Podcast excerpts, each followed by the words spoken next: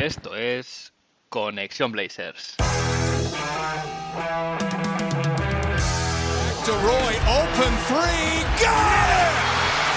One point game! Lillard, long range three, and it's good!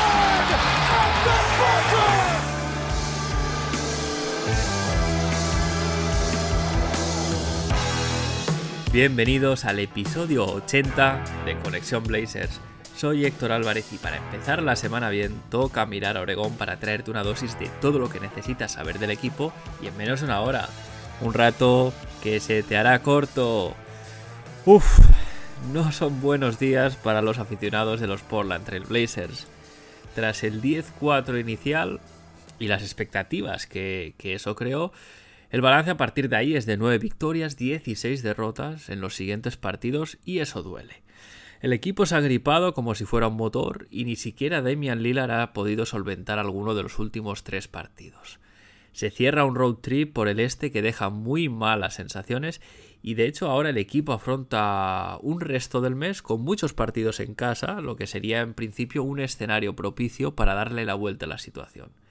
Las próximas semanas son importantes y además definirán en buena parte el devenir de los Portland Trail Blazers esta temporada, ya que con un mes exacto desde hoy hasta el trade deadline, lo que pase en este próximo mes afectará en gran medida las decisiones que se tomen en lo que a traspasos se refiere. Los Portland Trail Blazers ahora mismo están con un balance de 19 victorias y 20 derrotas, primera vez en la temporada que el equipo está por debajo del 50%, y se sitúa a nivel de la clasificación en el puesto número 10, lo que sería básicamente acceso al play-in sin factor cancha. En esta semana el equipo ha cosechado un balance de una victoria y tres derrotas, es como decía que cerraba esta, esta mini gira de tres partidos por el este y si lo miramos a nivel estadístico en, en, los números que podéis encontrar en la web de la NBA, nba.com, el equipo está ahora mismo el 13 en offensive rating, perdiendo 4 puestos respecto a la semana pasada. En lo que es a nivel defensivo, el defensive rating, hay una mejora. El equipo está situado ahora en el puesto 17, sube 6 puestos eh, respecto a la semana pasada. Y esto se traduce en una mejora también del net rating, pasando al puesto 14. En el episodio de hoy repasaré los cuatro partidos de la semana con sus crónicas, tendremos Dame Time, pese a la mala semana siempre hay cosas positivas, siempre se puede sacar el lado bueno, y cerraré con un análisis de lo que yo creo que le sucede al equipo. Pero antes, eso sí, vamos a repasar una actualidad que viene cargadita esta semana en Rip City.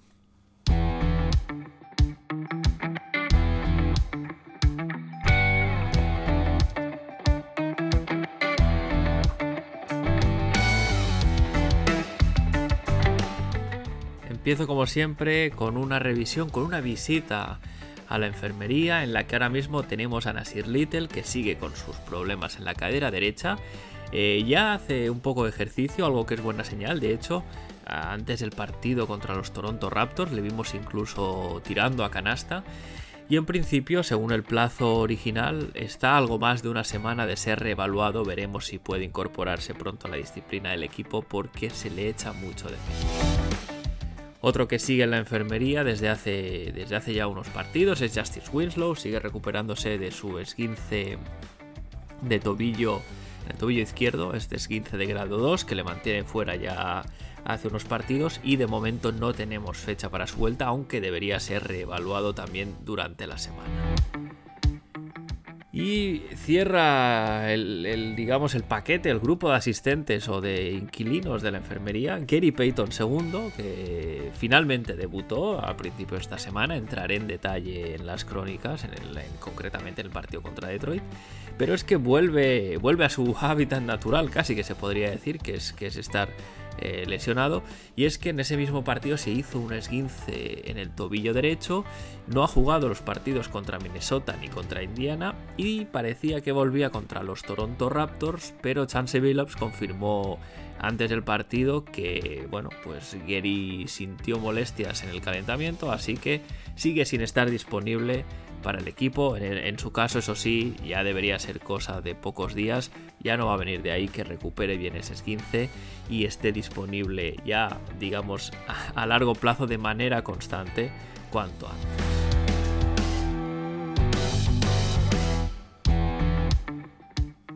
Un tema que, también ha saltado esta semana es que a partir, de, a partir del 15 de enero, eh, con fecha de la semana pasada, ya se abrió la veda para los contratos de 10 días, tal y como informaba Spotrack, que es este sitio web que está especializado en bueno, pues temas de contratos de jugadores, eh, límite salarial, etcétera, etcétera. Si alguna vez queréis consultar este tipo de detalles, es uno de los mejores, de las mejores fuentes para hacerlo. En cualquier caso, este esta norma, esta activación de estos contratos de 10 días, significa que probablemente veremos un carrusel de firmas de jugadores que buscarán su oportunidad de conseguir un hueco en el roster este año en la liga. Eh, recordemos que este es un recurso, el de los contratos de 10 días, muy utilizado. Fue muy utilizado, de hecho, eh, durante momentos del COVID del año pasado, en que eh, bueno, todos los equipos tenían a múltiples jugadores con este tipo de contratos para ir sorteando un poquito las bajas por enfermedad. Este año, eso sí, eh, se vuelve a la norma clásica. Si recordáis, el año pasado se podían enlazar tantos contratos de 10 días como, como el equipo creyese necesario. Por ejemplo, eh, Drew Eubanks eh, estuvo toda la temporada así, en base a, ir enlazando este tipo de contratos. Pero esta temporada se entiende que esta excepcionalidad eh, ha pasado y se vuelve a la norma clásica. Se pueden firmar como máximo dos contratos de este tipo. Si a partir de ahí hay interés, eh, el equipo ya tiene que firmar al jugador hasta final de temporada o, bueno, pues renunciar a sus servicios. Los Portland Trail Blazers además son uno de los equipos que puede usar este recurso del contrato de los 10 días porque tienen un hueco disponible en el roster, algo que es condición sine qua non. Bueno, sería interesante tal vez probar algún pivot. Eh, es una de las posiciones que está más coja en, estos momentos en el roster. Pero bueno, veremos qué tiene en mente Joe Cronin y si va a utilizar este recurso en algún momento de la temporada o no.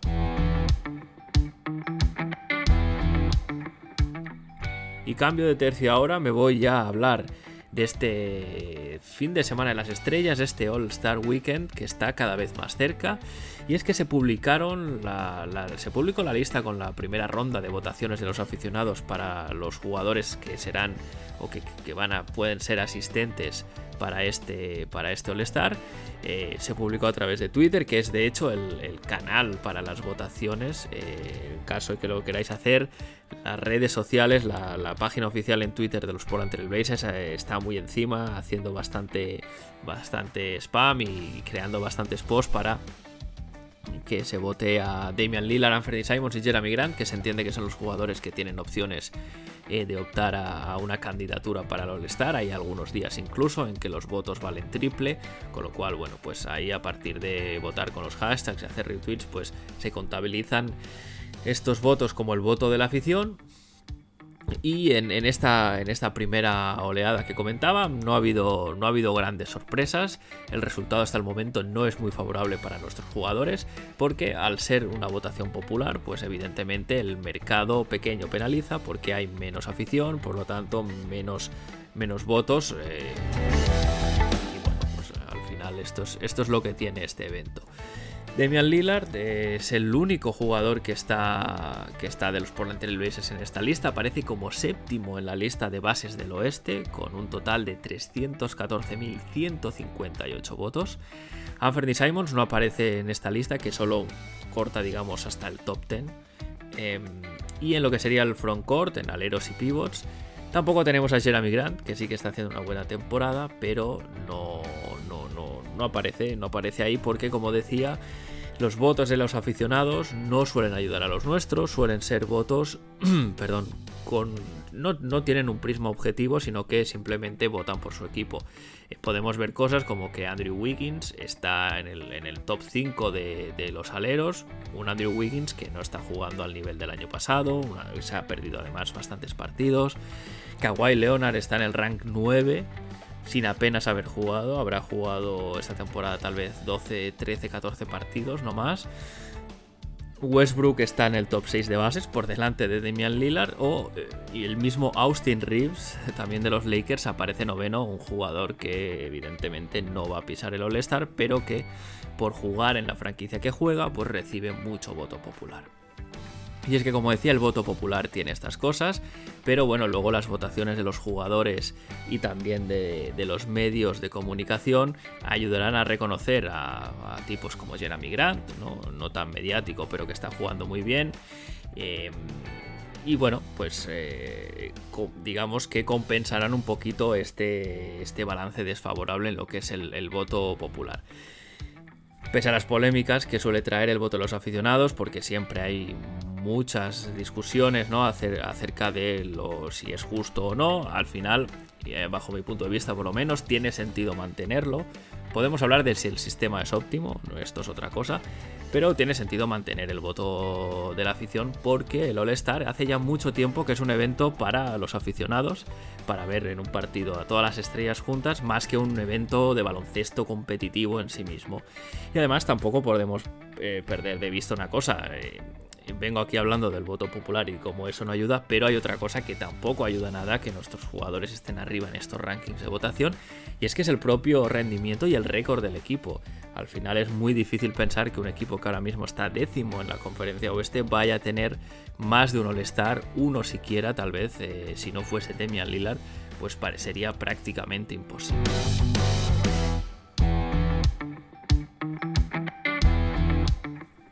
Y seguimos en el All Star Weekend.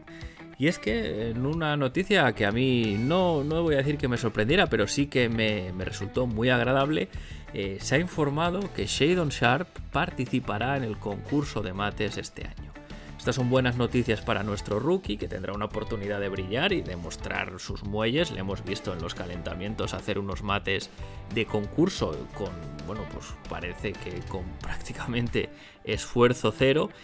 Y bueno, pues estará bien ver qué tiene preparado o qué puede preparar en este evento en el que le estarán viendo millones de personas. Eh, Shadon Sharp, si por, por, lo que sería su capacidad atlética y por su técnica en cuanto a los mates que le hemos visto hacer, desde luego tiene opciones de competir y de ganar el premio. De hecho, si lo ganase siendo un jugador novato, haría algo que no se, no se da desde Kobe Bryant, ¿no? Y es eso, es que un rookie pueda ganar este concurso de mates. Eh, Kobe Bryant lo hizo allá por el 1997, ha, llovido bastante ya. Eh, se ha confirmado también que Kenyon Martin Jr. de los Houston Rockets estará, estará presente en el concurso. Faltan dos personas más por confirmar. Ojo a Kenyon Martin porque es otro de esos tipos eh, que tiene muelles y también deja algunos mates muy muy chulos en los partidos. mates en los partidos. Eh, es curioso porque de hecho los Portland Trail Blazers podrían llenar eh, ellos mismos el concurso con un equipo propio.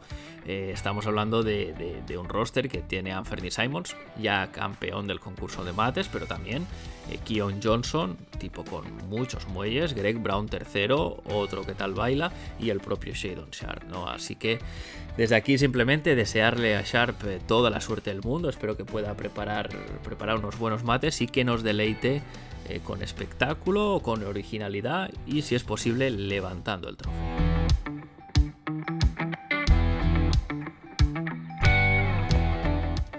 Y en otro orden de cosas muy distinto, eh, también se confirmaba tras esta fecha del 6 de enero que se abrió la ventana para una posible extensión a Jeremy Grant por valor de 112 millones de dólares en cuatro años. Esto sería a razón de 28 millones por año el, como decía hace unos episodios atrás, esta, esta, extensión o no va a ser una va a ser tal vez la primera gran decisión de Joe Cronin como general manager por las implicaciones que tiene a corto, medio e incluso largo plazo para, para la franquicia. Antes de empezar la temporada, estas cifras que ya se conocían, lo que se, se sabía cuál era la extensión máxima a la que podía optar Jeremy. Bueno, pues antes de empezar la temporada estos 112 millones eh, levantaban algunas cejas, ¿no? Había quien tenía dudas si, se le tenía que dar ese dinero a Jeremy o no, si, si merecía la pena eh, ficharlo, sin, bueno, pues... Eh, digamos, teniendo en cuenta que iba a pedir este, esta extensión máxima, etcétera. Pero ahora mismo parece un buen valor, al menos de entrada. Eh, quién sabe si el último año de estos cuatro años se puede hacer un poco largo, pero visto el rendimiento de Jeremy ahora mismo, eh, parece un valor, al menos que se puede considerar eh, la extensión. Ya sea por ese máximo de 112 millones de dólares o no, lo que está claro es que hay que trabajar para lograr esta extensión con Jeremy Grant, porque está jugando a un gran nivel. de hecho, yo creo que es tal vez la sorpresa agradable de este equipo en cuanto a rendimiento, porque o Damian Lillard, Anthony Simons ya sabíamos lo que eran, pero Jeremy Grant está jugando a nivel All-Star y eh, yo creo que está superando bastante las expectativas que había puestas en él. Es además, Jeremy Grant es un fit ideal con Dame, el encaje de ambos jugadores es, brutal por, cómo se complementan sus habilidades y también a nivel personal, ¿no? que, sabemos que ha encajado como un guante en el vestuario y es parte, parte importante de este buen rollo que, que reina en el equipo pese a las derrotas que se vienen acumulando. Además, hay que decirlo, ha encontrado el rol perfecto para él. No estamos hablando ni de sexto hombre como era en Oklahoma o en Denver en su momento, tampoco eh, un rol de primera espada como en Detroit, ¿no? Está un poco eh, en, este, en este rol que le va muy bien y está, gracias a eso, jugando el mejor baloncesto de su vida con una eficiencia brutal gracias a tener todos los tiros que quiere, pero sin ser esa primera o segunda espada, eh, porque tiene dos creadores y, sobre todo dos ejecutores como Damian Lillard y Anthony Simons que generan muchísima atención, muchísima gravedad en las defensas y permiten a Jeremy eh, tirar un poquito más liderado, liberado perdón, que si él fuese la referencia en ataque y se tuviese que crear constantemente sus tiros. Decir que hay tiempo hasta final de, la temporada para que Jeremy Grant y Joe Cronin lleguen a un acuerdo para esta extensión y que si no fuese posible, si no llegasen a este, a este acuerdo, Jeremy Grant se convertiría en un agente libre, sin restricciones, en lo que sería un riesgo innecesario porque eso quiere decir que básicamente puede irse por nada y firmar por el equipo que él quiera eh, o el que le haga la mejor oferta.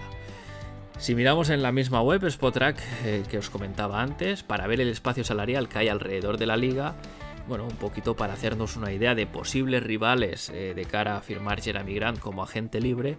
Eh, vemos que pese a que la mayoría de los equipos que tienen espacio, como suele ser normal, son equipos que tanquean, estamos hablando de los Houston Rockets, San Antonio Spurs, Detroit Pistons, Orlando Magic, Oklahoma City Thunder y los Charlotte Hornets, Aparte de estos, que evidentemente no tienen ningún interés deportivo en firmar a Grant y que probablemente él tampoco tuviese ningún interés en ir hacia allí, a no ser que le pusiesen un camión de dinero encima de la mesa, pues por ahí en medio hay otros equipos como los Utah Jazz, que aún no se sabe si van a ser competitivos o no, aunque es poco probable porque Utah también es un destino eh, poco popular, vamos a decir, entre los agentes libres.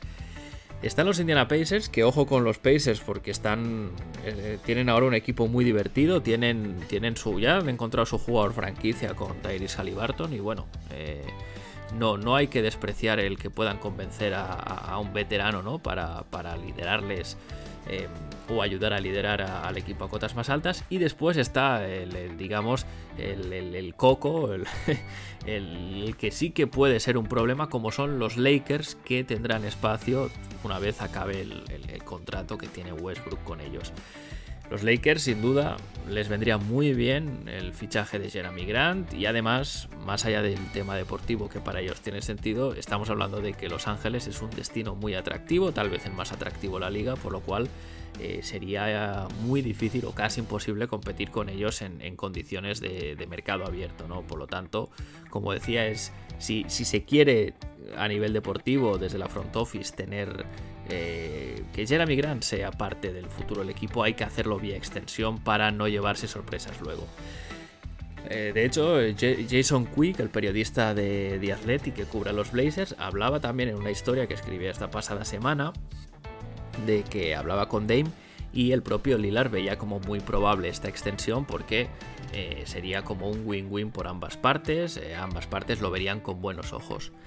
Así que, ¿qué decir, no? Si, el equipo le quiere, si su rendimiento está ahí y, el precio tampoco es tan alto, estamos hablando de como máximo, como máximo que podría ser menos 28 millones de dólares, tiene sentido trabajar por ello, así que Joe Cronin, make it happen.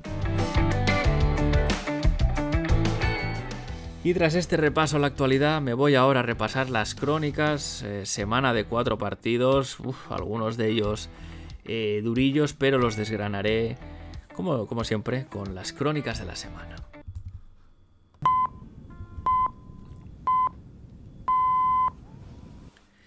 Primer partido de la semana, el lunes 2, eh, partido contra los Detroit Pistons en el Moda Center y una victoria bastante holgada por 135 a 106.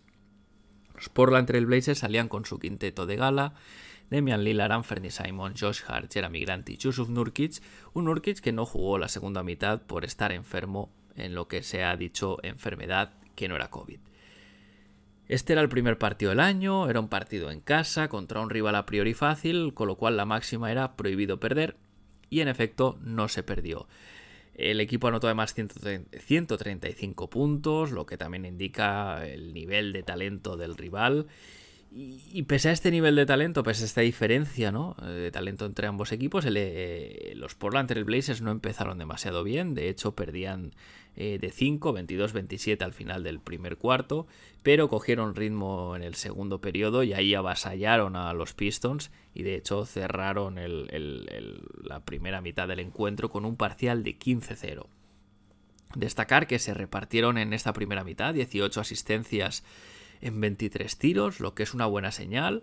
Eh, también debo decir que fue un poquito más fruto del acierto de los jugadores, el acierto individual, sobre todo de Jeremy Grant, y de la defensa del rival más que de un juego súper dinámico per se. Pero bueno, tampoco se puede negar al César lo que es del César, también hubo buenos momentos de juego. Anthony Simons y Jeremy Grant, eh, con 30 y 36 puntos respectivamente, lideraron el equipo a la victoria. Una victoria que se aseguró con relativa facilidad y pronto. Hubo minutos basura para que jugasen Greg Brown tercero y también Keon Johnson. A modo de conclusiones y cosas para destacar, bueno, pues lo más importante, eh, también eh, lo que más esperábamos todos, este debut de Gary Payton II. Y es que quedaban tres minutos para acabar el primer cuarto, cuando llegó el tan esperado, el tan ansiado momento. Gary Payton II, con el doble cero en la camiseta, por, por fin pisaba la pista y debutaba con los Portland Trail Blazers.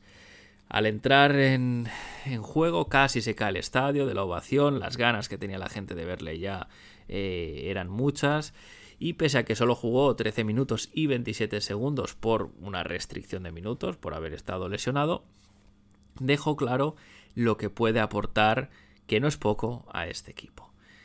Hassel entrega, y sobre todo defensa. Eh, Gary Payton dejó claro que lo que ya sabíamos, pero también dejó muestras patentes en estos pocos minutos, es un defensor de élite, sobre todo en lo que se refiere a defender sobre el balón con su envergadura, con su fisicalidad y sus buenos instintos, le complica mucho la vida al jugador que lleva el balón, que realmente solo puede pensar en soltarlo sin perderlo, porque la presión que es capaz de ejercer Gary Payton sobre él e, es asfixiante. Además, dejó una jugada marca de la casa, de estas de intensidad, de Hassel que decía, y, y es que en una defensa del pick and roll, eh, por cierto, nos viene muy bien sus habilidades también defendiendo esta jugada que tanto daño hace a la defensa de los Blazers, pero bueno, eh, eso daría para, un capítulo entero. Eh, en, en, una defensa de esta jugada, de este pick and roll, intercepta un pase, se tira al suelo para recuperar el balón y tumbado en el parquet lanza un pase a Shadon Sharp que está corriendo el contraataque. Un pase que le deja muy buena, en muy buena situación para acabar, pero bueno, acaba con una falta que le hacen y dos tiros libres para el bueno de Shadon. Esta jugada, de principio a fin, resume, eh, resume bien para lo que se trajo a Gary Payton, a Gary Payton II. Eh, esta defensa, esta intensidad, este tirarse y luchar cada balón, ¿no? Eh, este poner en problemas al rival cuando juega algo tan básico como un pick and roll. Pero no solo eso, además de, del hustle y de la intensidad, también en los minutos que estuvo en pista, eh, Gary Payton aportó más cosas, aportó dirección de juego, aportó playmaking y también anotación. Y es que su primera canasta con, la camiseta de los Blazers fue un triple desde la esquina en el primer intento eh, de tres del partido, pero le vimos también poner buenos bloqueos, hacer cortes inteligentes sin balón. De hecho, creo que si se da se da la rotación de esta manera y coincide minutos con Yusuf Nurkic en pista con sus cortes sin balón, bueno, pues pueden crear allí una sociedad interesante, em, del, algo salvando las distancias parecido a lo que hacían Nurkic y Derrick Jones Jr., ¿no? Que, que también cortaba bien sin balón. Y bueno, pues el bueno de Peyton segundo acabó con, con, en estos 13 minutos jugados con 7 puntos, 2 rebotes, 4 asistencias y 2 robos. Eh, una línea estadística bastante completa para el poco tiempo que jugó.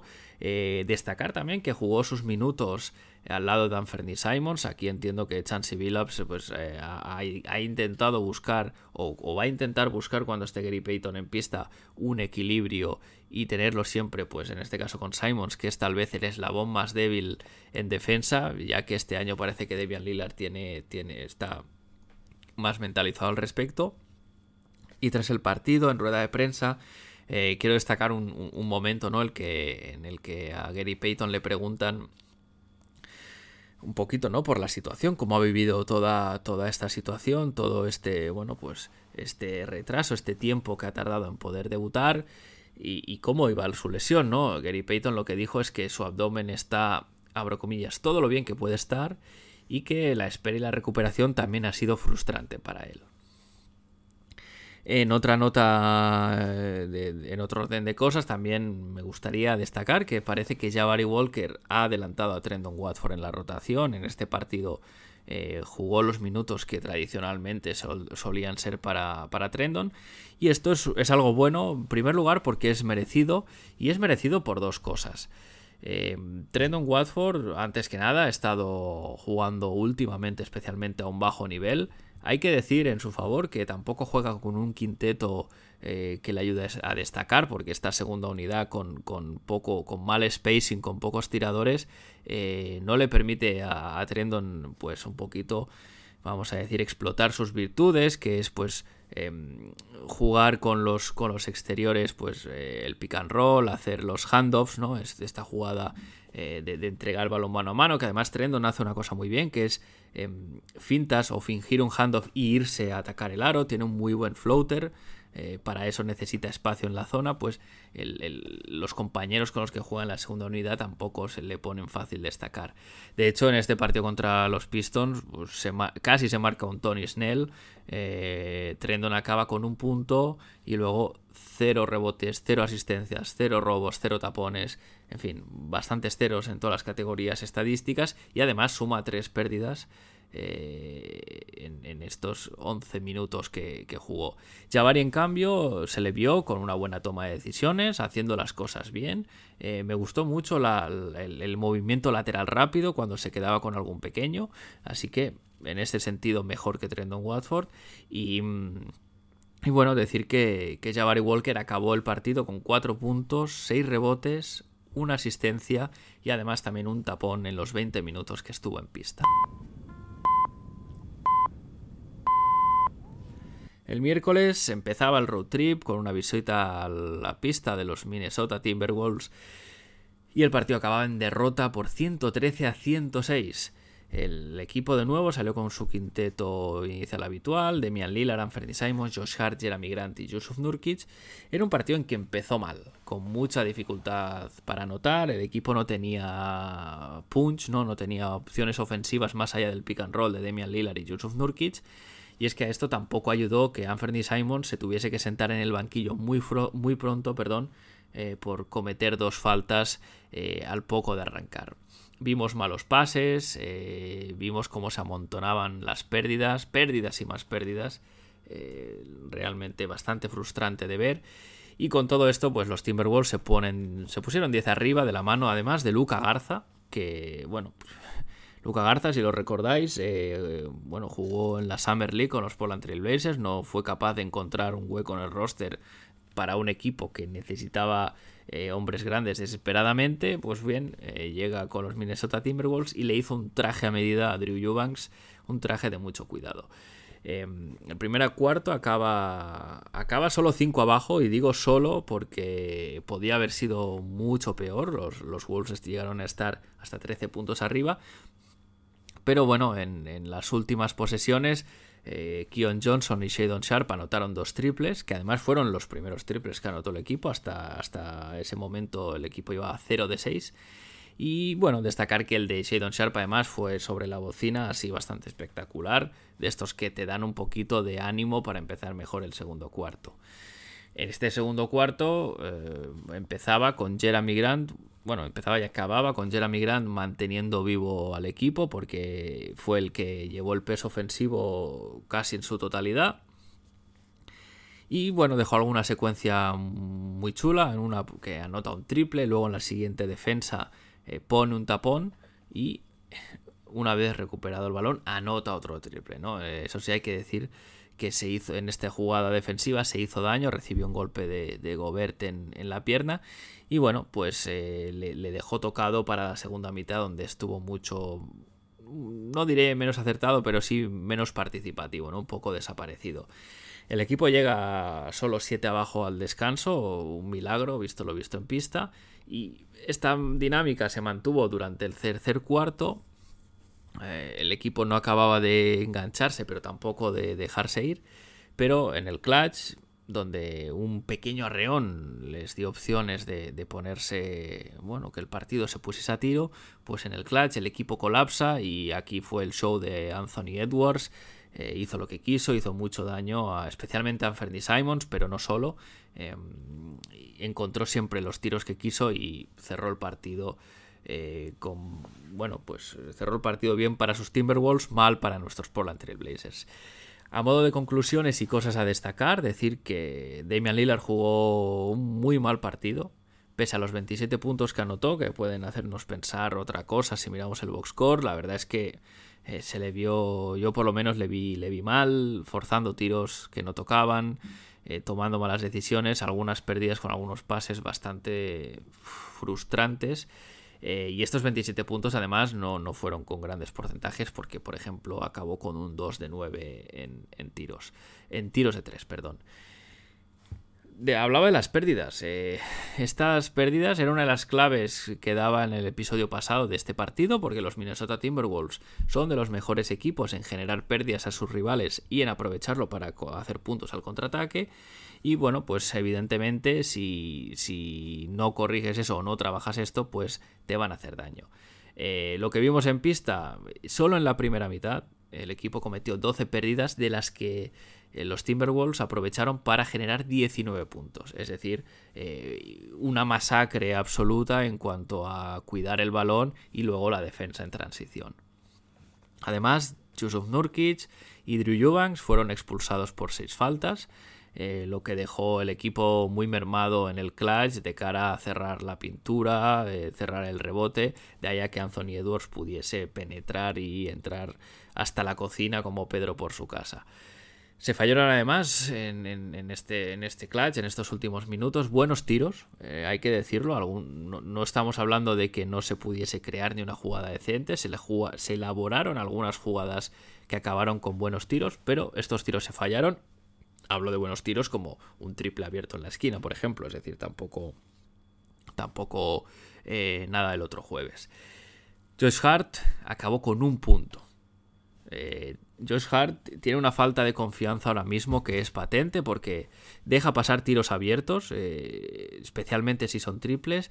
En una, situación un poco rara la de Josh, y es que de hecho con Hart anotando tan poco, un solo punto, es muy difícil ganar un partido.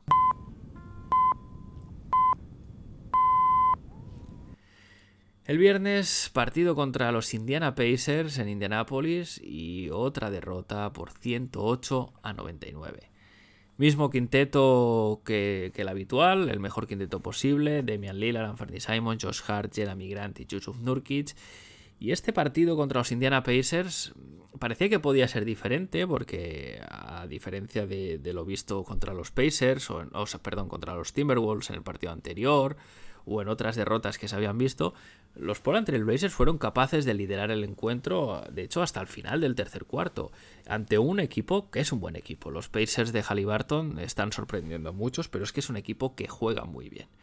Eh, todo esto, además, liderando eh, con un Demian Lillard que tuvo una noche aciaga en el tiro, acabó con 7 de 24 en tiros, 1 de 8 en triples, 19 puntos, y, pese a eso, el equipo estaba ahí.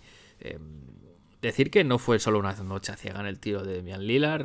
De hecho, Josh Hart fue el único titular que acabó por encima del 40% en tiros. Hart anotó 12 puntos con el 100% en tiros. Pero Anthony Simons, 20 puntos, 35% en tiros de campo. Yusuf Nurkic, 14 puntos y 40% en tiros de campo. Y Jeremy Grant, 15 puntos, 40% en tiros de campo. Eh, muy difícil con esta eficiencia tan baja, teniendo un banquillo que aporta tan poco, ¿no? Pero bueno. El caso es que a falta de 7 minutos y medio para el final, los Blazers ganaban de 2, iban 95-93. Y, bueno, pues al final una de estas situaciones en que no había sido un gran partido a nivel de juego, pero el equipo iba ganando y estaba en una situación, eh, vamos a decir que favorable para ganar o por lo menos para competir el partido. A partir de ahí, lo que viene es un esperpento total. 0 de 13 en tiros en estos 7 minutos y medio que quedan para cerrar el partido. De hecho, los Blazers solo anotan en estos 7 minutos y medio 4 puntos, que son 4 puntos desde la línea de tiros libres, ni siquiera son eh, eh, con el balón en juego. ¿no? Este 0 de 13 en tiros para cerrar el partido es inasumible y es imposible ganar eh, jugando tan mal al final la frustración eh, no solo estaba en la pista, también estaba en los banquillos. Eh, Chansey Billups estaba plantado en, la banda de pie, con las manos en los bolsillos, con cara de no saber muy bien qué hacer. Y esto, esto es un problema. Eh, no puede ser, ¿no? Que si las cosas en pista no salen, si tu equipo no es capaz de, de, anotar durante largos periodos de tiempo, especialmente al final del partido, no puedas generar eh, con un tiempo muerto un par de jugadas para, facilitarlo. ¿no? Esto, esto no, no, es lo que debería ser y ahí eh, la, culpa evidentemente compartida entre jugadores y entrenador. A modo de conclusiones y cosas a destacar, me quiero quedar con lo bueno de este partido. Lo bueno de este partido es Jabari Walker. Jabari jugó bien y de hecho tal vez mereció más minutos. ¿no? Jabari acabó con 11 puntos, 6 rebotes, una asistencia y un robo en 16 minutos, además con buena eficiencia, un 71% en tiros de campo, que más se le puede pedir al rookie. Eh, como decía, mereció más minutos, pero no los jugó porque es que los titulares se llevaron unas minutadas de cuidado. Demian Lillard, 37 minutos, Sanford Simons, 42 minutos, Yusuf Nurkic, 34 minutos, Jeremy Grant, 37 minutos y medio, Josh Hart, 37 minutos, es decir, Billups evidentemente los mantuvo en pista al final para, intentar ganar el partido, pero eh, bueno, no sirvió y además se llevaron muchos minutos para sus piernas. Una pena, pero bueno, al final este partido fue una derrota fea, un partido muy poco divertido para el espectador aficionado a los Portland Trail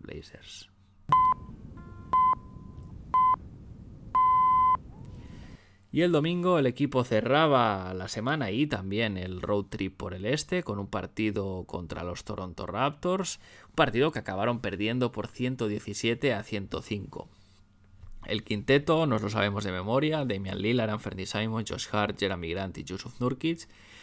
Eh, jugaron ellos y también los compañeros del banquillo uno de los peores partidos de la temporada y esto con este equipo tal y como está jugando ya es mucho decir. Decir que es muy difícil ganar un partido en el que cometes 24 pérdidas, se dice pronto, 24 pérdidas, y pese a todo, hubo tramos del partido en que se atacó bien, se generaron buenos tiros incluso, eh, pero también vimos grandes tramos del partido en los que el equipo no anotó. Estamos hablando de tramos de 6-7 minutos eh, en los que no puedes meter una canasta y eso en la NBA es una sentencia de muerte. Los Raptors metieron además un parcial de 15-0 para empezar el segundo cuarto. Eh, en este segundo cuarto, como decía, eh, una de estas rachas eh, de no anotar, el equipo no metió de un tiro de campo en este segundo cuarto hasta el minuto 6 de juego, cuando ya estaban 19 abajo. Después, eso sí, bueno, pues supieron y pudieron cerrar la primera mitad con un parcial para ponerse solo a 5 puntos, tras ir, como decía, 19 eh, abajo, pero tras el descanso, tras la reanudación, de nuevo otra minutada sin anotar y el equipo cava su propia tumba con una distancia que es ya insalvable. Quiero comentar también una situación surrealista en este partido. Los árbitros, eh, en su mala tónica general, hubo una jugada en que un pase de Siakam, Siakam lanza un pase en un contraataque directamente fuera a la banda. Los, árbitros dan balón para los Portland Trail Blazers, pero de repente deciden cambiar su decisión inicial y darle el balón a los Toronto Raptors. Eh, ante la incredulidad de todo el mundo, Chance Billups tiene que usar el challenge eh, para poder recuperar la posesión, pero bueno, usar el challenge en una jugada que no admitía ningún tipo de duda. En fin, algo lamentable y que viene siendo, viene siendo algo constante en los últimos partidos, malas decisiones arbitrales, eh, no que perjudiquen al equipo, simplemente el bajo nivel de los árbitros en general en la liga. También hubo un pique entre Demian Lillard y Pascal Siakam por una acción fea del camerunés en que, bueno, tras un balón dividido que pierde, em, agarra, Siakam está ya cayendo en el suelo, agarra a Demian Lillard por el tobillo para tirarle al suelo, Dem se puso hecho una furia, desde luego no le gustó nada esta acción eh, de Pascal Siakam. En cuanto a conclusiones y cosas a destacar, decir que en principio el plan en defensa parecía bastante claro, que era forzar a que los Toronto Raptors anotasen a través de Scotty Barnes, al que se dejó tirar, vamos a decir, cómodo desde la media distancia. Y podría haber sido un buen plan de no ser porque Scotty Barnes empezó a meterlas, que esto pues, evidentemente nunca ayuda. Pero lo que es peor es que se empezaron a ver a partir de ahí emparejamientos surrealistas eh, de Siakam con nuestros bases, eh, lo que generó ventajas y puntos fáciles para Toronto. ¿no? en, ocasiones estos emparejamientos venían tras cambio en el bloqueo, ya lo sabemos, este equipo suele cambiar de, modo, de manera automática sin siquiera pelear, lo que genera constantes desventajas porque nuestro quinteto inicial y en general nuestro roster es pequeño en cuanto a tamaño, con lo cual eh, si cambias eh, automáticamente. El rival va a buscar siempre el emparejamiento que quiera y te va a hacer daño por ahí. Pero otras ocasiones es que directamente eh, los emparejamientos estaban mal diseñados y, acababa, pues como decía, en el mejor de los casos con Josh Hart sobre, sobre Pascal Siakam, pero otras veces pues eran Damian Lillard o el mismo Anthony Simons. Decir que el tema del banquillo fue en este partido un acabose, es decir, los Toronto Raptors, que también tenían uno de los peores banquillos de la liga, machacaron a nuestra segunda unidad, eh, poniendo aún más de relieve la gravedad del tema del nivel del banquillo de los Portland Trail Blazers.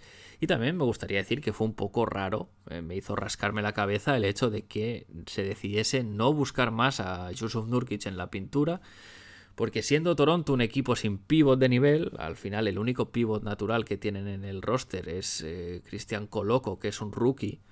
Eh, bueno, pues no, no, se, no se dieron, no se alimentó a, Nurkic de balones en la zona. Tampoco es que Nurkic estuviese a un nivel espectacular, pero bueno, al final, en, en un partido que tienes complicado, uno tiene que buscar la manera de generar ventajas. Esta era una manera clara de generar ventajas, pero no se aprovechó.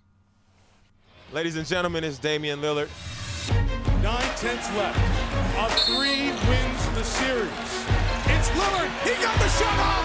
Lillard, Good! Lillard for the win. Good! Lillard fires. Oh, are you kidding me? At the horn. Lillard.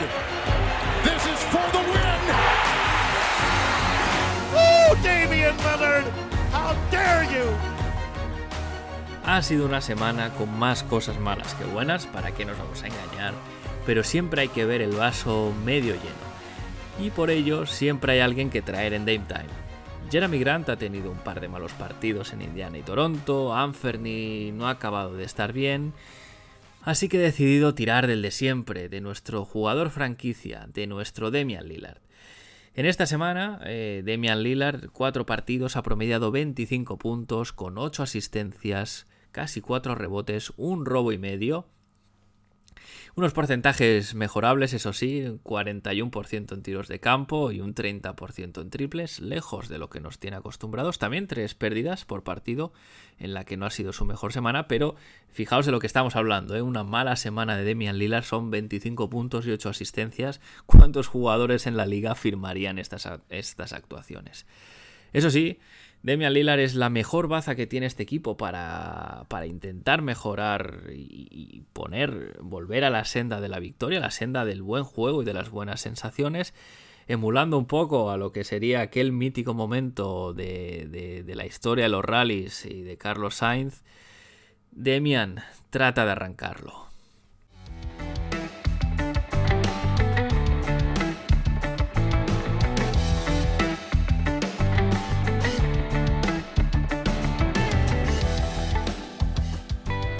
Y en este último bloque del episodio quiero pues un poco compartir lo que, lo que yo veo, cosas que, le, que, nos ayuden a entender qué le pasa a este equipo, por qué esta, esta diferencia del principio de la temporada, este bajón general de rendimiento. Y es que a mi modo de ver, los Blazers ahora mismo tienen tres grandes problemas que hay que solucionar si se quiere competir. Pérdidas de balón, nivel del banquillo y chance ups son problemas que no son totalmente independientes, están relacionados entre ellos. Al final, por ejemplo, el rendimiento del banquillo está en parte influido por las rotaciones de Chance Billups, las pérdidas pueden ser fruto también de sistemas ineficientes y también Chance Billups, pues por el talento que tiene en la segunda unidad, eh, la falta de talento, vaya, en definitiva, pues también tiene opciones limitadas de cara a gestionar este roster. Eh, empiezo por el primer problema, el problema de las pérdidas. Aquí eh, los números no mienten, los números son palmarios. En esta semana el equipo en cuatro partidos ha tenido 18 pérdidas contra los Detroit Pistons, 18 pérdidas contra los Minnesota Timberwolves, 18 pérdidas otra vez contra los Indiana Pacers y ya cerrando la semana con 24 pérdidas contra los Toronto Raptors. Son cifras insostenibles, perdón, para cualquier equipo y más aún para unos Blazers que no van sobrados ahora mismo eh, de, suerte ni de, ni de buen juego. 18 pérdidas, eh, por coger el, este número que se ha repetido en tres partidos, eh, para que nos hagamos una idea. Quiere decir de modo así sencillo, hablando rápido, que se tiran a la basura 18 posesiones y, si trasladamos esto en puntos al ritmo anotador de los Portland Trail Blazers, son unos 24 puntos por partido que el equipo tira a la basura. Y eso, a eso hay que sumarle los más o menos 8 puntos que se regalan al rival debido a estas pérdidas. ¿no? Algo que, es un, bueno, pues evidentemente te pone muy cuesta arriba, eh, tú, el, mismo equipo se pone muy cuesta arriba el poder competir en los partidos con tanta pérdida. Además a esto hay que sumar el efecto frustrante que causan estas pérdidas, cómo afecta el rendimiento, cómo afecta la confianza de los jugadores, unas pérdidas además que las vemos de todos los colores, aunque sí que es verdad que predominan los malos pases y en menor medida mal, mal manejo de balón. Eh, por ser de este tipo, eh, la, gran mayoría son pérdidas evitables con tener un poco de atención y de cuidado. Es decir, estamos hablando de en general errores no forzados. No estamos hablando de, eh, pérdidas eh, pues en una situación de que haya un trap o un double team y tenga que ser un pase a la desesperada. No, no. En muchas ocasiones es el primer pase de la posesión tras pasar de, de, campo propio en que ya el pase es malo y se pierde el balón. ¿no? Esto es algo que que es impropio de un equipo profesional. Eh, bueno, pues como decía, algunos pases son a destiempo, algunos pases están donde no hay un compañero, eh, hay en general mala comunicación, poca concentración, poca atención. Son malos pases en general.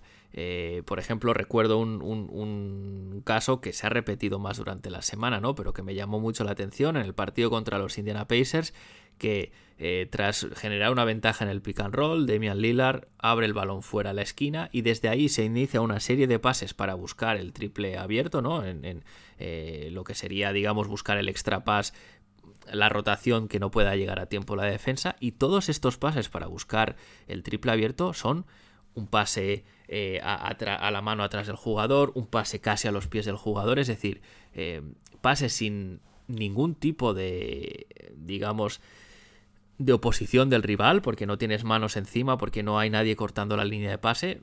pases a priori fáciles que se hacen mucho, pues se, se, dan en esta pobre calidad que evidentemente hace que no se pueda tener un ataque dinámico. Se dan luego pérdidas en situaciones un poquito estrafalarias como estos eh, saques de banda tras un tiempo muerto en que se ha dibujado una jugada y en el pase para sacar de banda se pierde el balón. Esto evidentemente eh, no puede ser. Y, este síntoma se traslada a, nuestro mejor jugador, como es Demian Lillard, que eh, teniendo una media de 2,8 pérdidas eh, por partido en su carrera, está este año en, máximos de carrera en cuanto a pérdidas con 3,4, ¿no? Estamos hablando más de media pérdida más de partido que, que en lo que suele promediar el bueno de Demian Lillard. Los Portland Trail Blazers son ahora el, equipo en el ranking 26 en cuanto a pérdidas por partido se refiere, con casi 16, 15,8. Pero esto hay que tenerlo en cuenta. Juegan los Portland Trail Blazers a un ritmo bajo, por lo que tienen menos posesiones que la mayoría. Si ajustamos eh, este porcentaje de pérdidas respecto a las posesiones totales eh, que juega el equipo, independientemente de sean muchas o pocas, pues vemos que los Blazers están en el podium de la vergüenza, en el ranking 28, vamos, lo que sería medalla de bronce a más pérdidas en la liga, eh, con, bueno, pues un 16% de las posesiones acabando en pérdida de balón. Esto es, bueno, es bastante duro, ¿no? ¿Cómo se soluciona esto? Bueno, lo primero decir que evidentemente no, no es algo fácil, no se aprieta un botón y ya no se pierde el balón. Pero esto sí que es una cosa principalmente de los jugadores. Algunas pérdidas que hemos visto son inexcusables e impropias de jugadores profesionales. Billups y el cuerpo técnico deben machacar este tema, eh, tienen también que trabajar mejor los sistemas para que se creen estos automatismos y rutinas que reduzcan los malos pases y generen mejores situaciones en ataque eh, y que sean familiares para los jugadores para de este modo eh, cometer menos pérdidas de balón. Pero bueno, en cualquier caso, eh, como decía, no, no es algo inmediato y, será un proceso seguramente, es algo que requiere trabajo. Otro gran problema, el banquillo. Los números aquí también son demoledores. Eh, contra los Toronto Raptors, el banquillo aportó 3 puntos al total de, los ciento y pico del equipo. Un triple de Shadon Sharp. Un mísero triple, míseros 3 puntos del total de 105 que, anota el banquillo. Esto no es un problema de ahora, eh, evidentemente el caso de los Raptors pues es ya digamos el, ejemplo más palmario de todos, pero no es, no es, algo de ahora, es un problema que venimos viendo a lo largo de la temporada, de hecho los Portland Trail Blazers tienen la segunda unidad eh, de la liga que menos anota, con 24,4 puntos por partido. Y de hecho, a nivel de net rating, eh, esta segunda unidad está en el ranking 24, con un, net rating perdón, de 1, menos 1,8 puntos de diferencia entre lo que se anota y lo que se recibe. ¿Esto, ¿Esto a qué se debe? Bueno, lo primero es decir que es el roster, la, raíz, la, causa raíz del problema del nivel de banquillo, el talento, pues es cómo está construido el roster y los jugadores que tenemos.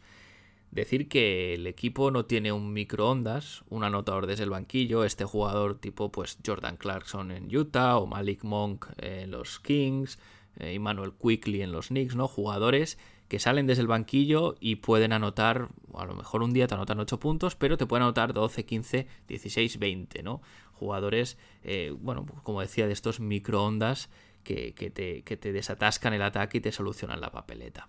De hecho, no, no, estamos hablando tampoco de tener un jugador al nivel de sexto hombre del año, como un Tyler Hero, por ejemplo, pero sí más pólvora.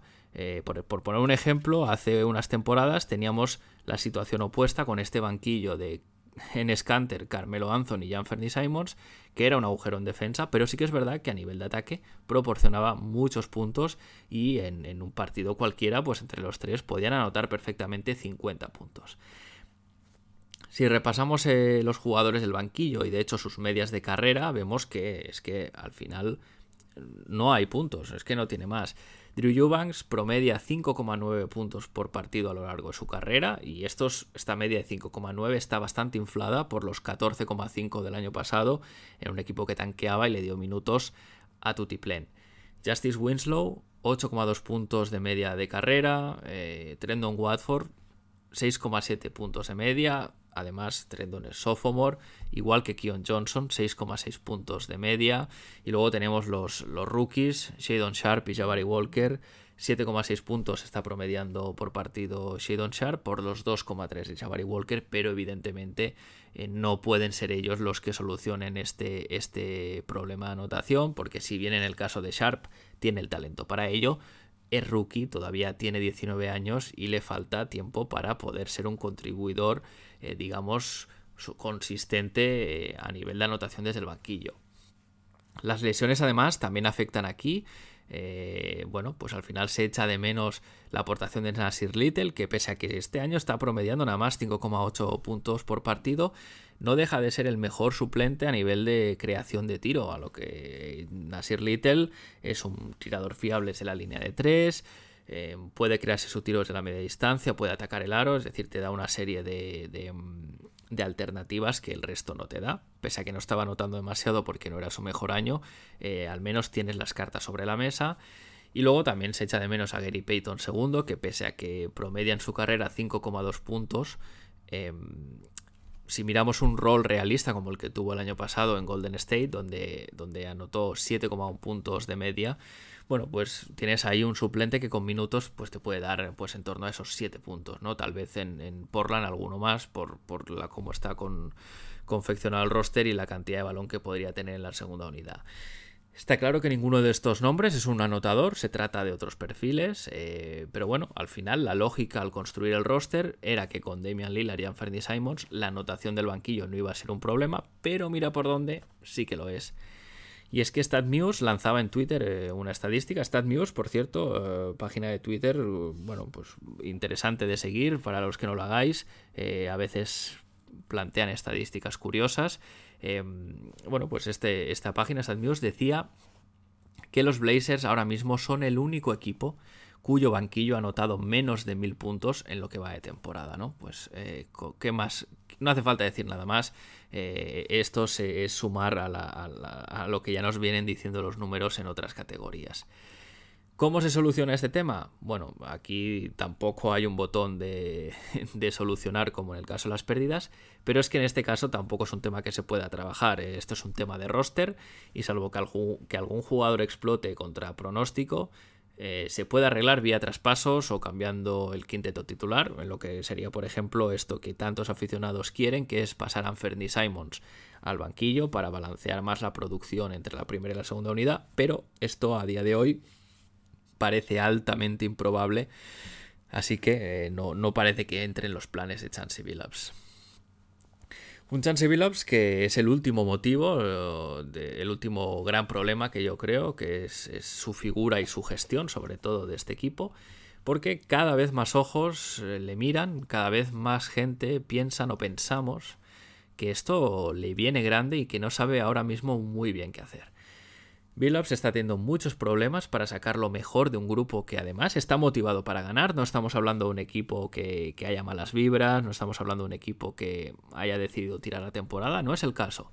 Y no está, no está consiguiendo los resultados eh, con, con ellos. Estamos hablando además de un grupo con talento, seguramente el mejor roster desde aquel equipo que hizo finales de conferencia en 2019, que era un equipo muy profundo, con lo cual extraña todavía más. Estamos viendo malos inicios de partido, estamos viendo mala ejecución en finales de partido y es que esta imagen de Chansey Billups de pie en la banda con las manos en los bolsillos, con esta cara de, no saber qué hacer, se está convirtiendo en algo tristemente habitual y, bueno, pues algo que genera mucha frustración en los aficionados. Estos colapsos en, en, el clutch, en los últimos minutos, evidentemente tienen su parte de responsabilidad en los jugadores, que son los que juegan y son los que tiran a canasta. Eso está claro. Pero en estas situaciones, si, si nada funciona en pista, el entrenador debe ser capaz de, tirar de pizarra para echar una mano a los jugadores, para gestionar bien los tiempos muertos, y ahora esto mismo, esto ahora no está sucediendo. Eh, la gestión de los tiempos muertos es cuanto menos sospechosa. Y, bueno, pues en ocasiones el plan del partido de Chancey funciona bien, el planteamiento inicial, pero luego no es capaz de sostener un buen planteamiento cuando empieza el juego de los ajustes y, evidentemente eh, los entrenadores rivales buscan otras maneras de anotar. Aquí está claro que le pesa la inexperiencia, no podemos olvidar que Chansey Billups antes de llegar al equipo solo tenía un año de, de experiencia como asistente, entrenador asistente en los Clippers, con lo cual, bueno, pues estás hablando de alguien que no tenía experiencia como head coach. El año pasado se le dio un año de gracia por toda la situación, pero ahora mismo, eh, evidentemente, llega el momento de exigir resultados y no los está dando. Estamos viendo además unas declaraciones post partido que prefiero no comentarlas para no hacer, hacerme mala sangre, pero realmente dejan bastante que desear. Eh, para, decir los rivales metieron los tiros y nosotros no. Para eso ya teníamos a Terry Stotts. Y de hecho, hablando de Terry Stotts, se empieza incluso a ver aficionados que le echan de menos. Terry Stotts, ¿quién lo iba a decir a alguien? Un nombre que estaba casi proscrito eh, hace cosa de un año o, un año y pico cuando salió de la franquicia. Eh, evidentemente es un sinsentido pedir la vuelta de Terry Stotts, pero sí que es verdad que Stotts bueno, pues pese a su cabezonería, pese a su insistencia en jugar drop coverage en una liga en que ya no está para eso, eh, parece que era más capaz de sacar jugo y rendimiento a sus plantillas de lo que está haciendo eh, Chansey con este roster. Y bueno, eh, mencionaba Roy Baskerville en un comentario en iBox. desde aquí un saludo para Roy. Mencionaba que Billups firmó por cinco años, o por lo bueno, quedan cuatro años de un regalito de despedida de, Neil Olshey, este contrato de Chansey Billups. Y, y de hecho, estos cuatro años, bueno, yo creo que es poco probable que se le eche antes porque Jody Allen no parece que se vaya a rascar el bolsillo para pagar e, este despido. Entonces, bueno, evidentemente el, percal, el panorama no es demasiado alentador al respecto. ¿Cómo se soluciona esto? Bueno, eh, también aquí, ojo, hay que decir las cosas como son, al César lo que es el César. Eh, ha tenido buenas decisiones durante la temporada, tampoco ha sido todo malo. A veces nos obcecamos en, en, pensar o en decir que un entrenador es muy malo, pero solo 30 personas tienen un banquillo NBA, eh, es decir, cuidado. Eh, lo que sí que es verdad que pese a que en ocasiones Billups ha encontrado soluciones que le han funcionado, como en algún momento puntual este small ball con Justin Winslow, que según que emparejamientos ha ganado partidos, em, ha sido capaz a veces de leer bien y, entender qué jugadores debían estar en, pista. Eh, los, al final de los buenos momentos del equipo, especialmente este 10-4 inicial, pues Chansey Billups también tiene su parte del mérito, no se la vamos a quitar. Pero sí que es verdad que últimamente cuando parece ya que los equipos conocen mejor cómo juegan los Blazers, cuando el scouting report de los rivales ya es más detallado, ya hay más vamos a decir, cantidad de información para, para, ver cómo frenar a nuestro equipo, pues no está sabiendo ajustar y de hecho si se aplica a sí mismo su famosa accountability, esto de hacerse responsable de sus actos, eh, bueno, pues el propio Chansey tiene que saber que tiene que mejorar y esperemos que trabaje para ello porque el equipo lo necesita. Pero pese a todo esto, evidentemente hay cosas que se hacen bien, no todo es malo. El equipo colapsa al final de los partidos, pero no pierde de 20 o de 30 todas las noches, es decir, eh, con mejor gestión final se pueden ganar partidos. Hay talento, hay ganas pero las cosas no salen y también, por qué no decirlo, parece que falta trabajo eh, en los esquemas ofensivos. Con solucionar uno de los tres problemas que comentaba, eh, los Blazers serían un equipo mucho mejor. Y solucionar uno de estos tres problemas se puede hacer. Solucionando dos de los tres problemas, los Blazers podrían competir bien a un nivel de hecho parecido al de inicio de la temporada. Esto es algo que ya se ha hecho antes, por lo tanto no es descabellado pensar que se puede volver a ese nivel. Ya si se solucionasen los tres problemas, pues los Blazers podrían mirar de tú a tú a casi todos los equipos de la liga. ¿Es difícil? Sí, pero hay que trabajar para ello. El oeste al final, no olvidemos, está muy abierto, hay muchos equipos en un pañuelo y ganar unos pocos partidos significa cambiar la dinámica y de paso ascender en la clasificación.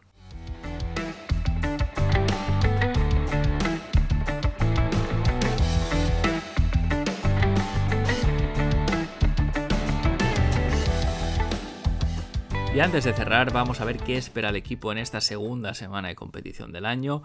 Tendremos cuatro partidos, todos ellos en casa, en el Moda Center, empezando el martes con la visita de los Orlando Magic, unos Magic que ahora mismo están decimoterceros en la conferencia este, con un balance de 15 victorias, 25 derrotas y 5 victorias, 5 derrotas en los últimos 10 partidos, ganaron el último. Los de, Orlando parecen haber encontrado su futuro en, las figuras de Franz Wagner y Paolo Banquero y de hecho están mejorando bastante en las últimas fechas. Eh, ahora mismo están en el puesto 23 en cuanto a offensive rating, puesto 24 en cuanto a defensive rating. Es un equipo que no destaca en ninguna faceta del juego, pero eso sí, presenta un reto importante para nuestros Portland Trail Blazers debido al tamaño de su unidad titular. Con Jalen Sachs, Moritz Wagner, Paulo Banquero, Wendell Carter Jr. y Bol Bol, bueno, los de Florida pueden ser una pesadilla para nuestros Portland Trail Blazers a la hora de defenderlos y de cerrar el rebote. Una de las claves y cosas a tener en cuenta por parte de nuestro equipo es el lenguaje no verbal que veamos de los jugadores. Y es que tras las últimas derrotas y sobre todo cómo se han producido, habrá que ver cómo reacciona el equipo y si saca el carácter para ganar en casa a un rival inferior sobre el papel o si se deja llevar por las malas sensaciones y bueno, pues se enfrenta a un partido eh, de una manera más complicada de lo que se podría pensar a priori. El jueves, segundo partido de la semana, visita a los Cleveland Cavaliers. Partido contra estos Cavs que están ahora mismo con un balance de 26 victorias, 15 derrotas, cuartos en la conferencia este, en la zona noble de la clasificación, eh, un balance de 6 y 4 en los últimos 10. Y qué decir, eh, los, Cavaliers están cuajando un gran año de la mano de, Don, Donovan Mitchell, que además hace nada anotó la friolera de 71 puntos en un partido. Cleveland es un equipo de élite en defensa, son el, mejor, tienen el mejor defensive rating de la liga.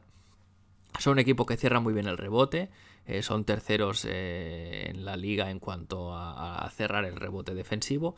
Y bueno, su defensa, que también funciona, no se basa en robar muchos balones o en poner muchos tapones, sino en un sistema robusto donde Jarrett Allen, eh, Evan Mobley y Isaac Okoro cubren muy bien las deficiencias en defensa de su backcourt de, de Donovan Mitchell y Darius Garland. En ataque son top 10 en cuanto a rating ofensivo, juegan al ritmo más lento de la liga, eso sí. Clave del partido, cosas a tener en cuenta, la movilidad de los hombres grandes de Cleveland. Eh, al final, Jarrett Allen y Evan Mobley son más rápidos que Yusuf Nurkic, con lo cual le pueden hacer sufrir. Eh, y además son mucho más altos también que Drew Eubanks, por lo que la alternativa tampoco es mejor en este caso. El equipo eh, puede sufrir mucho en la defensa del pick and roll con estos dos jugadores que además con Donovan Mitchell y Darius Garland tienen constantemente la, amenaza del alley así que habrá que ver cómo enfoca Billups en este partido esta defensa del pick and roll, donde, como digo, pueden hacer mucho daño. Y se cierra la semana eh, con partidos en back-to-back, sábado y domingo, contra los Dallas Mavericks. Unos Mavericks que ahora están con un balance de 23 victorias, 18 derrotas, cuartos en la conferencia oeste. Eh, un balance de 8 y 2 en los últimos 10 y, en el último partido lo perdieron, eso sí, sin Luka Doncic. Los Mavericks han cogido velocidad de crucero, están a un gran nivel, en parte gracias al de siempre, que es Luka Doncic, pero también a un Christian Wood que está jugando más minutos y está contribuyendo muy bien. Eh, último enfrentamiento con los Dallas Mavericks es relativamente reciente. Eh, al final, su pick and roll, el de el de Luca, perdón, y, Wood puede crear muchos problemas porque ya lo hizo por la visión de juego que tiene Luca eh, en el corte de, Wood, pero también porque Christian Wood puede sacar a Nurkic de la pintura y hacerle pasar las de Caín en lo que se refiere a velocidad. Y precisamente por eso eh, estos dos jugadores son la clave del partido, ya que en, partidos anteriores, como decía, han hecho mucho daño y además nuestros mejores defensores, especialmente en el caso de Luca, eh, no están porque Justice Winslow parece que todavía estará fuera recuperándose esta lesión de tobillo. Así que no tendremos un defensor primario de, nivel para Luka Doncic, salvo que Gary Payton II perdón, se recupere y esté disponible para este partido.